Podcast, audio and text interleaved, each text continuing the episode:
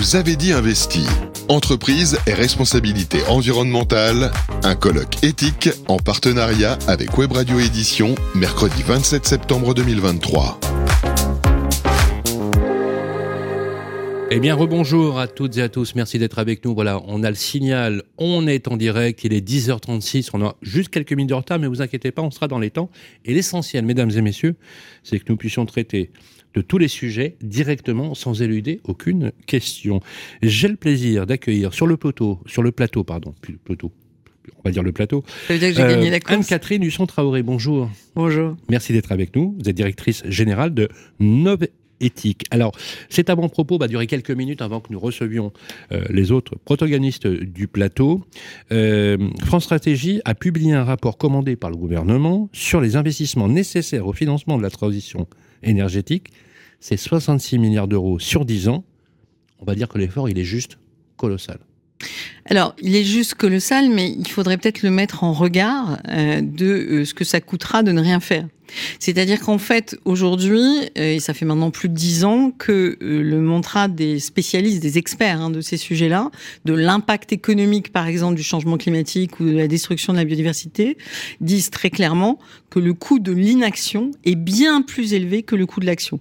Ça veut dire quoi concrètement? Ça veut dire, oui, il faudrait investir, alors public-privé en plus, hein, euh, à peu près au moins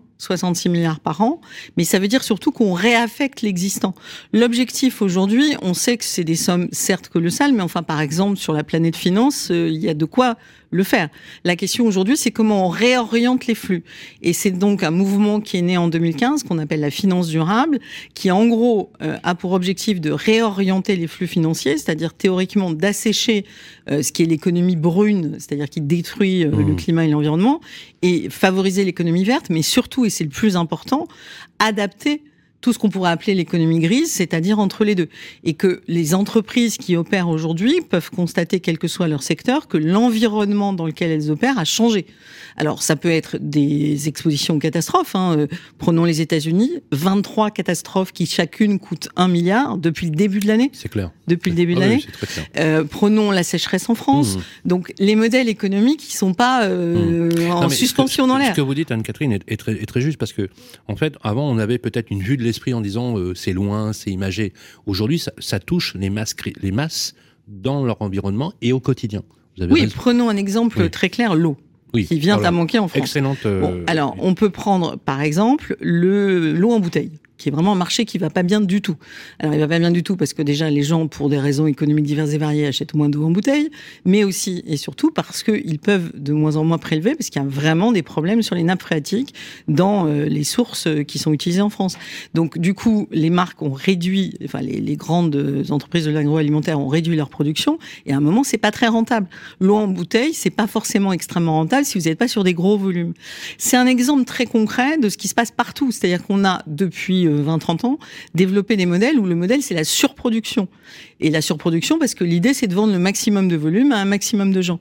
Ça, c'est un modèle qui est, aujourd'hui remis en cause. Anne-Catherine s'oppose fatalement au principe de croissance. C'est ça que j'aimerais comprendre. Alors, le problème, c'est sur quoi est calculée la croissance. C'est un indicateur de convention. Comme aujourd'hui, vous mesurez la performance financière d'un fonds en, le comparant à un grand indice de référence où il y a toutes les grandes multinationales cotées.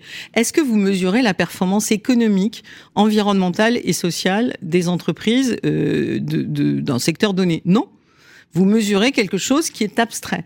Et en fait, la difficulté, et c'est ça qui est très intéressant dans tous les modèles durables qui soient portés par ce qu'on appelle la RSE ou la finance durable, c'est qu'en fait, on ramène à la fois les marchés financiers et euh, les entreprises dans des calculs, un EBITDA par exemple d'une entreprise, ça vous dit euh, à peu près sa santé financière, mais ça vous dit rien de son portefeuille client, ça vous dit rien euh, de la qualité de l'éco-conception de ses produits, ça vous dit rien de justement les risques de manque d'eau. Il y a plein de métiers où il faut de l'eau, hein. il y a des problèmes d'énergie. Vous avez des entreprises qui ont fermé euh, l'année dernière, qui ont arrêté leur ligne de production parce qu'elles produisaient à perte à cause du prix de l'énergie. Donc on est bien sur des choses très concrètes qui, petit à petit, dans ce qu'on appelle la financiarisation, sont devenues, se sont noyées dans Alors justement, dans, la financiarisation, aujourd'hui, en Europe, grâce euh, effectivement à des règlements de taxonomie, euh, la finance se transforme et devient verte. On parle de green bonds, on parle d'actions convertibles, avec le principe de ratio extra-financier Donc c'est intéressant parce que la finance se dote de ratios extra-financiers pour qualifier finalement le financement et les levées de. Il ne faut pas se tromper. Tout ça est fait pour financer des projets et qu'aujourd'hui, il n'y a plus photo.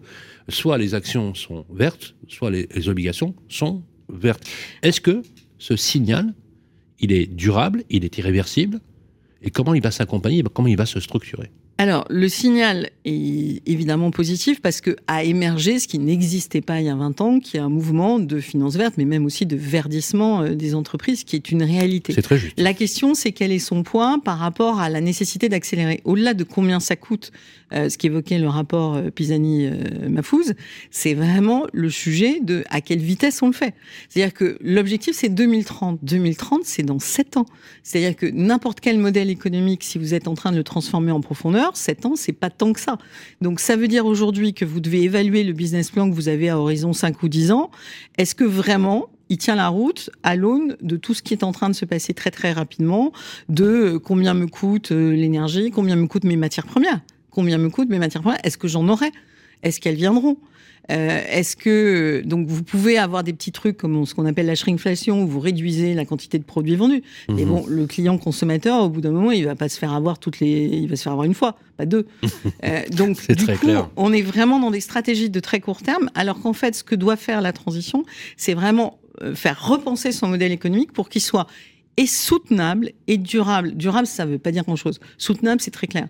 Et en fait, ce mouvement-là est soutenu par tous les investisseurs de long terme qui ont un peu de jugeote, parce que quand vous êtes un fonds de pension, une assurance, une grande banque, etc., quand vous prêtez de l'argent à horizon 10, 20 ou 30 ans, vous êtes quand même euh, plutôt supposé vérifier que ce modèle économique sera toujours là dans 10, 20 ou 30 ans. Et il y en a un paquet qui ne seront pas là dans 10, 20 ou 30 ans. Dernière question, Anne-Catherine. Comment favoriser l'envie des entreprises et qu'est-ce qu'on dit aux chefs d'entreprise qui sont en fin de carrière et parfois, faut le dire, sont un peu résistants, voire réticents au changement? Alors, vous pouvez enlever parfois, euh, en fait, il y a des vrais conflits de génération. Je discutais récemment avec un banquier privé qui m'expliquait que maintenant, il s'était transformé en psychologue, puisque en fait, il, quand, quand, il fait des, de, de, de, du family office, il a euh, la, les plus anciennes générations, et en l'occurrence les baby boomers, qui lui disent euh, me, me, parlez pas de durable, c'est pas le truc, la performance financière exclusivement, et leurs enfants disent, qui en fait, il, il, me racontait un cas où vraiment ils ont refusé l'argent en disant écoutez, si tu veux pas en entendre parler, nous on veut pas de ton argent. Et donc là où je veux en venir, c'est pareil pour les chefs d'entreprise. C'est-à-dire que bien sûr, quand vous avez réussi un modèle qui vous a porté pendant 20, 30, 40 ans, pourquoi vous le remettriez en cause? Pourquoi, comment vous arriveriez à vous remettre suffisamment en cause pour vous dire non, il faut faire autrement? Donc effectivement, le choix est souvent, alors on peut dire euh, place aux jeunes, mais c'est aussi ça, la transmission d'entreprise, c'est de se dire bon, j'ai fait un modèle qui a très bien marché et c'est très bien. En revanche, là, il est plus adapté au temps euh, d'aujourd'hui. Donc, comment je le transforme? Est-ce que j'en suis capable? Et si j'en suis pas capable, bah, il faut que je transmette à des gens qui ont peut-être d'autres euh, modes de raisonnement que moi. Ça a le mérite d'être très clair. J'étais très honoré de vous recevoir sur le plateau. Merci à vous. Euh, vous êtes la bienvenue sur euh, nos médias. Anne-Catherine Husson, Taoré, vous êtes directrice générale de Novétique. Merci pour cet avant-propos qui augure d'ailleurs de cette table ronde. On va parler de greenwashing ou engagement réel avec des personnalités de premier plan justement pour commenter cette actualité. C'est Raphaël Leroy qui va nous accompagner tout à l'heure, directrice de l'engagement d'entreprise de BNP Paribas, Luc Châtel, ancien ministre, président de la plateforme automobile PFA, Joseph Taillefer, secrétaire général de Place Alliance, et enfin euh, Charles BBD qui nous fait l'honneur également d'être présent sur le plateau, président directeur général d'Audacia et fondateur des fonds Cantonation et ou Cantonation et Expansion. C'est dans quelques instants le temps de switcher les plateaux. Vous êtes connectés et vous restez connectés. Merci. Merci à vous.